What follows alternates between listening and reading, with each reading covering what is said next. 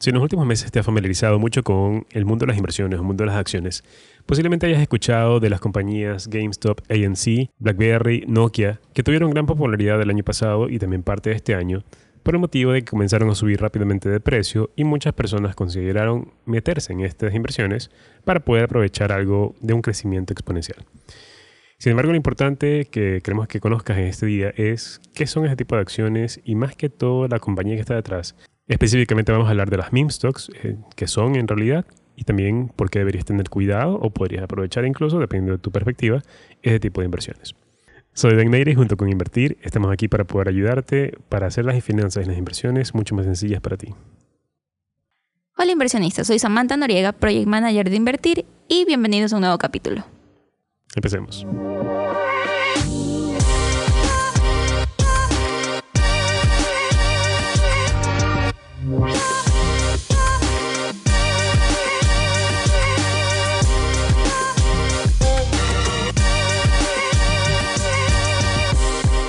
Entre los meses de febrero o marzo tuvo un gran repunte una acción de una compañía llamada GameStop, que es una compañía enfocada en videojuegos. Es una compañía que posiblemente queda olvidada por muchos porque maneja un modelo muy tradicional que podría quedar como anticuado debido a la tendencia grande de videojuegos en línea que existe actualmente. Para quienes no conocen, GameStop es una tienda o cadena de tiendas en las cuales tú puedes comprar videojuegos, consolas y videojuegos físicos y así puedes poder utilizarlos. O sea, puedes eh, comprar ya sea videojuegos nuevos o videojuegos usados e incluso podrías venderlos si tú tienes algún videojuego que ya no quieres utilizar, podrías venderlo ahí para cambiarlo con otro. En todo caso, este modelo de negocio tuvo su gran éxito de muchos años atrás, sin embargo hoy en día ha tenido una fuerte decadencia y no es lo mismo que antes. Si bien la compañía tiene un proceso de reestructuración debido a sus nuevos inversionistas y quieren hacer que esta compañía crezca, también es importante saber que el crecimiento que tuvo hace muchos meses atrás, o desde febrero y marzo de este año, no es tanto por la compañía o por el futuro de la compañía, sino más bien porque fue el blanco de un grupo llamado Wall Street Bets que hizo que el precio de la acción suba rápidamente. Y gracias a este grupo, un término que se ha vuelto muy famoso hoy en día es pump and dump, que consiste en que cierto grupo de inversionistas se ponen de acuerdo para hacer que el precio de una acción aumente y cuando ya han doblado tal vez su inversión o cuando han llegado a un nivel determinado de rentabilidad, comienzan a venderla. Cosa que ese aumento acelerado de la acción se ve repercutido al momento de bajar. Las estrategias de pump and dump no es algo nuevo. De hecho, han venido utilizándose a lo largo del tiempo. He escuchado casos en los años 70 y en los años 80.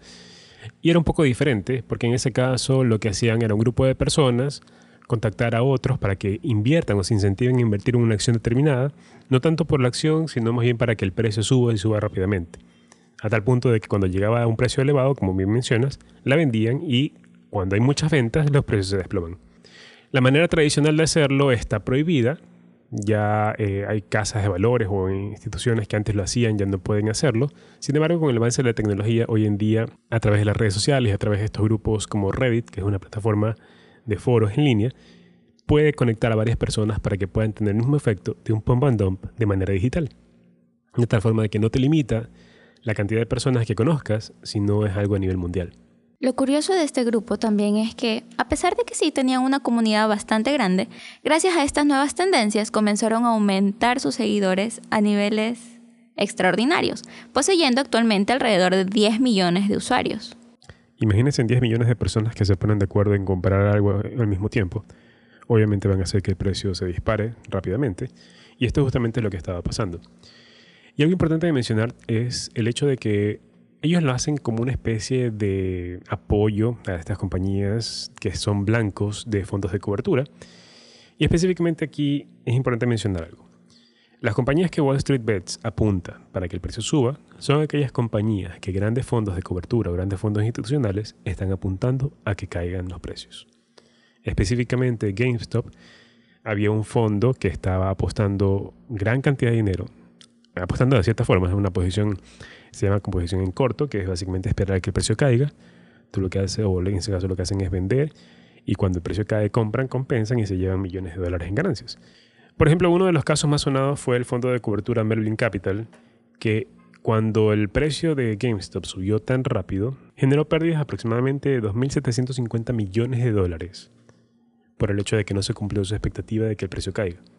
Es decir, Wall Street Bet lo que dice es, ok, tú lo estás apostando en contra de la compañía de GameStop, tú vas a beneficiarte y a generar millones de dólares si el precio de la compañía de GameStop cae de precio, pues lo que vamos a hacer nosotros es al contrario, vamos a hacer que el precio suba. Y hicieron que el precio suba a tal punto de que se incrementó un 600% en menos de un mes. Por lo tanto, este fondo de cobertura Melvin no hizo más que reconocer su pérdida, cerró la posición y perdió 2.750 millones de dólares que tuvo que pedir prestado a otros fondos para poder cubrir esa pérdida que tuvo. Y lo increíble de este caso es ver cómo el poder que llegan a tener los inversionistas individuales, porque no estamos hablando de tal vez eh, inversiones millonarias de, qué sé yo, una compañía grande, una compañía sólida, simplemente son inversionistas como tú y como yo, que se ponen de acuerdo para poder llevarle la contra a una institución. Y aquí también eh, el hecho de que no había una regulación como tal, o la SEC, que es el ente que regula todo el mercado de, acciones, no tiene algo planificado como para poder impedir que se den ese tipo de negociaciones. En cierto punto lo que hicieron, o, algunos brokers, no tanto por petición de la SEC, sino los brokers por sí mismos, lo que hicieron fue frenar las negociaciones en ciertas eh, acciones para que los precios no sigan subiendo tanto pausaban las negociaciones por unas cantidad de minutos o una cantidad de horas, con el objetivo de que no se disparen tanto los precios. De hecho, este fue uno de los motivos por los cuales Robinhood se ganó muchos enemigos de parte de sus usuarios, porque al momento de que Robinhood bloqueó las compras, no bloqueó las ventas, sino bloqueó las compras de esta acción, lo único que hicieron la gente, lo único que podía hacer es vender. Cuando solo tienes la opción de vender, y solo vendes, vendes, vendes, los precios tienden a caer, básicamente. GameStop no es la única acción que fue blanco de Wall Street Bets o que fue objetivo para hacerle crecer de precio. Tenemos también el tema de AMC, los teatros. También tuvo un crecimiento extraordinario en el precio, no tanto por la compañía o por lo que está haciendo, sino porque se pusieron de acuerdo en este grupo para hacer crecer el precio. También tenemos el caso de Nokia BlackBerry e incluso Wendy's, me parece que en este año también fue blanco de este tipo de, estrategias para poder hacer crecer los precios. Y aquí no solo es un tema de hablar de la parte negativa, también es importante conocer la parte positiva que puede tener en ciertos casos para las personas que quisieran tomar este tipo de riesgos en estas alternativas de inversión. Porque el hecho de que una compañía sea blanco de Wall Street Bets, sobre todo en la parte inicial, es una posible oportunidad de poder generar ganancias extraordinarias con altísimos riesgos. Te voy a ser sincero, yo incluso eh, cuando estuvo el tema del boom de GameStop, yo metí un dinero que estaba dispuesto a perder en un tema de capital de riesgo y le saqué un 60% de rentabilidad aproximadamente, lo vendí, me retiré y de ahí no quise saber más de esa compañía hasta que se pueda recuperar más adelante o hasta ver qué iba a pasar. Porque en este momento eh, la compañía sigue siendo blanco de este tipo de estrategias y no se sabe si es que el precio está subiendo porque la compañía está haciendo una buena gestión o simplemente porque están bombardeando las compras para que siga subiendo el precio. A pesar de que eso, como inversionista, pues uno se puede ver beneficiado, la verdad que para las compañías no es lo mejor en realidad.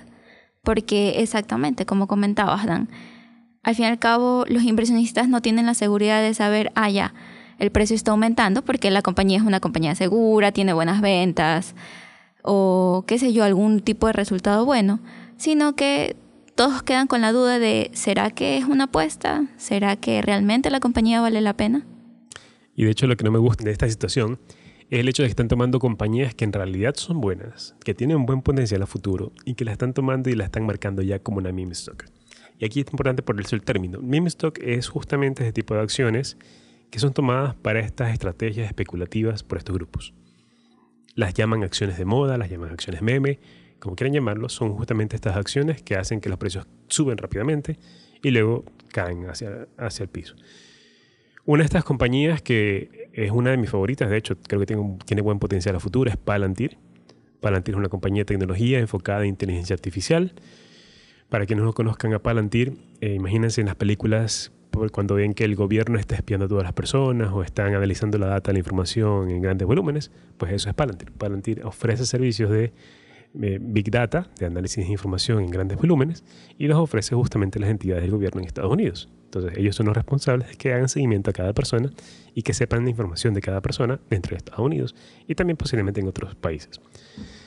Esta compañía tiene un buen potencial a futuro, sin embargo, como mencionábamos, ha sido blanco también dentro del grupo de Wall Street Bets. A pesar de ello, yo igual tengo posiciones en Palantir, las mantengo y, y creo que sí tiene un potencial a futuro bastante bueno sobre todo porque los fundadores o los accionistas son personas que han fundado otras compañías, por ejemplo Peter Thiel, es uno de sus fundadores y tiene eh, una gran experiencia en información de compañías de tecnología. Otra compañía es Bed Bath Beyond, que también considero que es una buena compañía.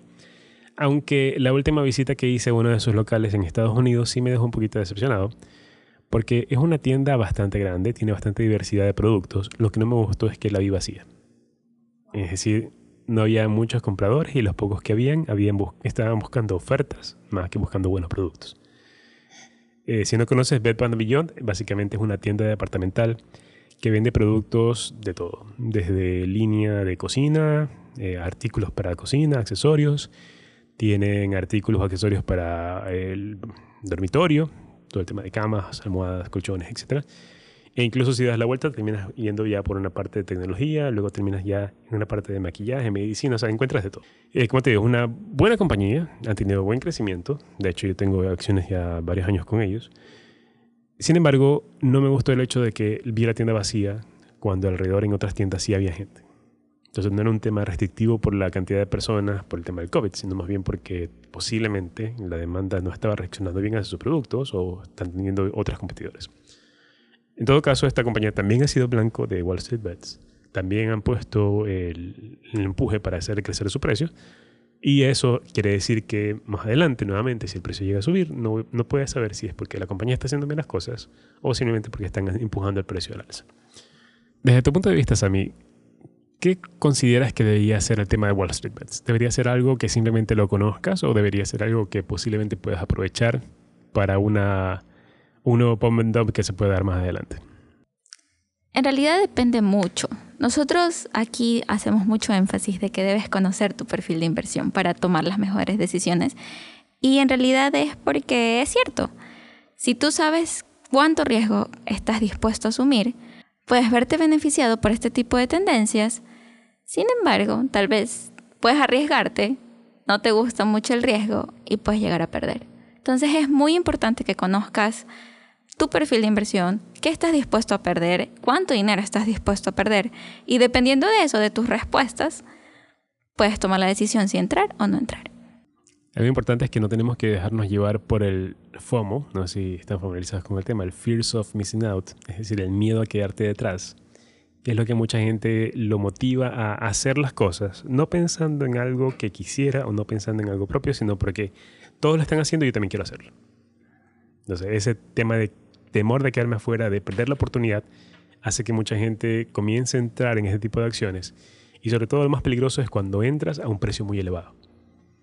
Haz de cuenta que vas a tomar una ola, estás surfeando, sin embargo la ola ya está muy formada y posiblemente ya sea muy difícil tomarla. Es justamente eso. Si tú entras a un precio muy alto, te puedes pegar una caída muy fuerte y puedes perder mucho dinero en vez de ganarlo.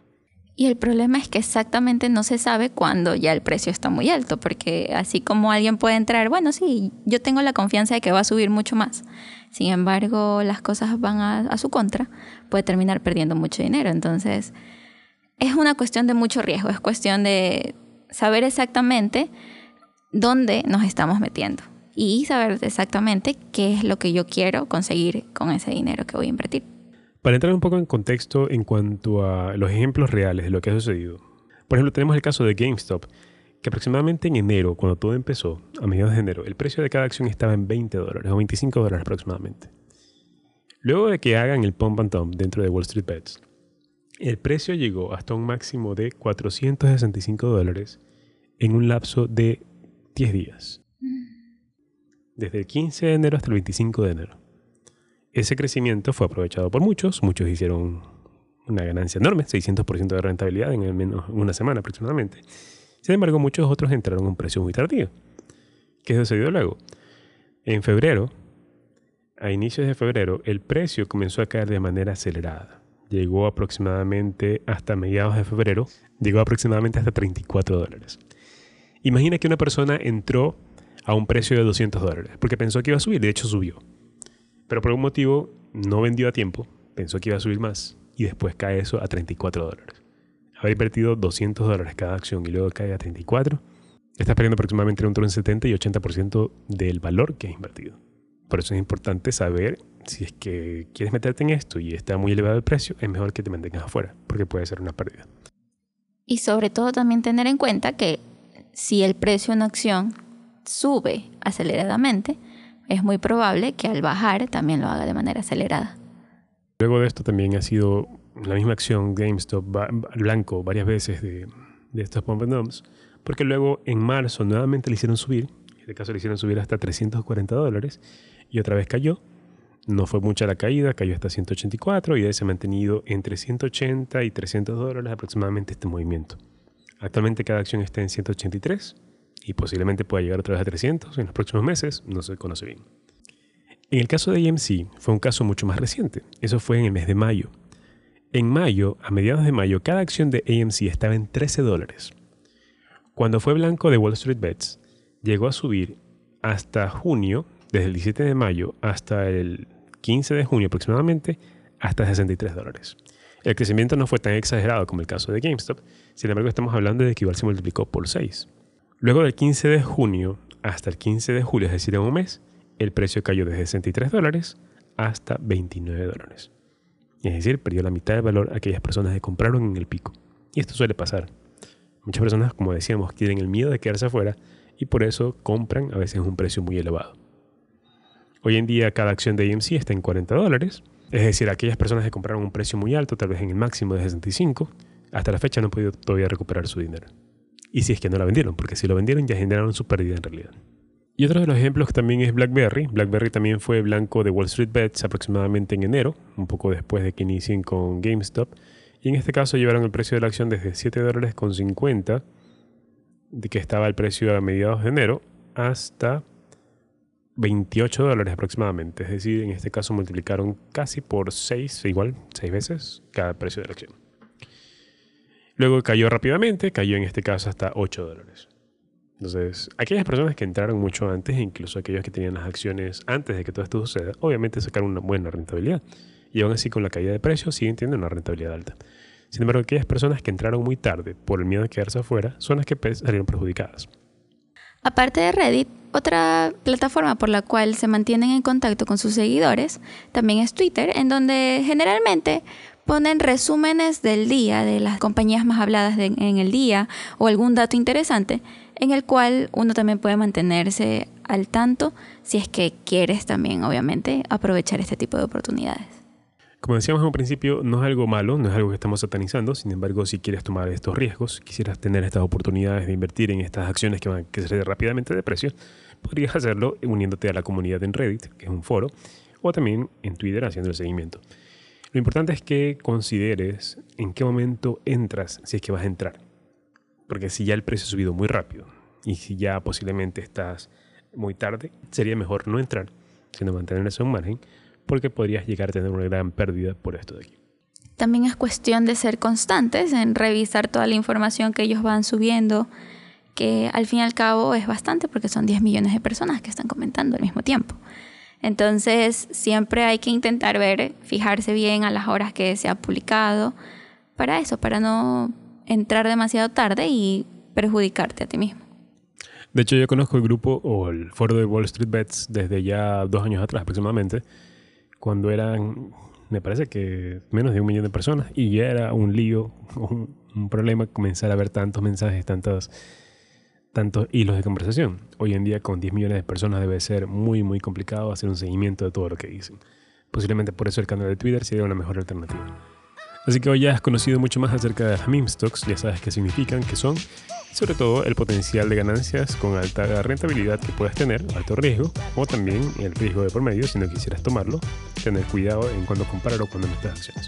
Recuerden que el resumen de este episodio lo pueden encontrar en podcast.invertir.com.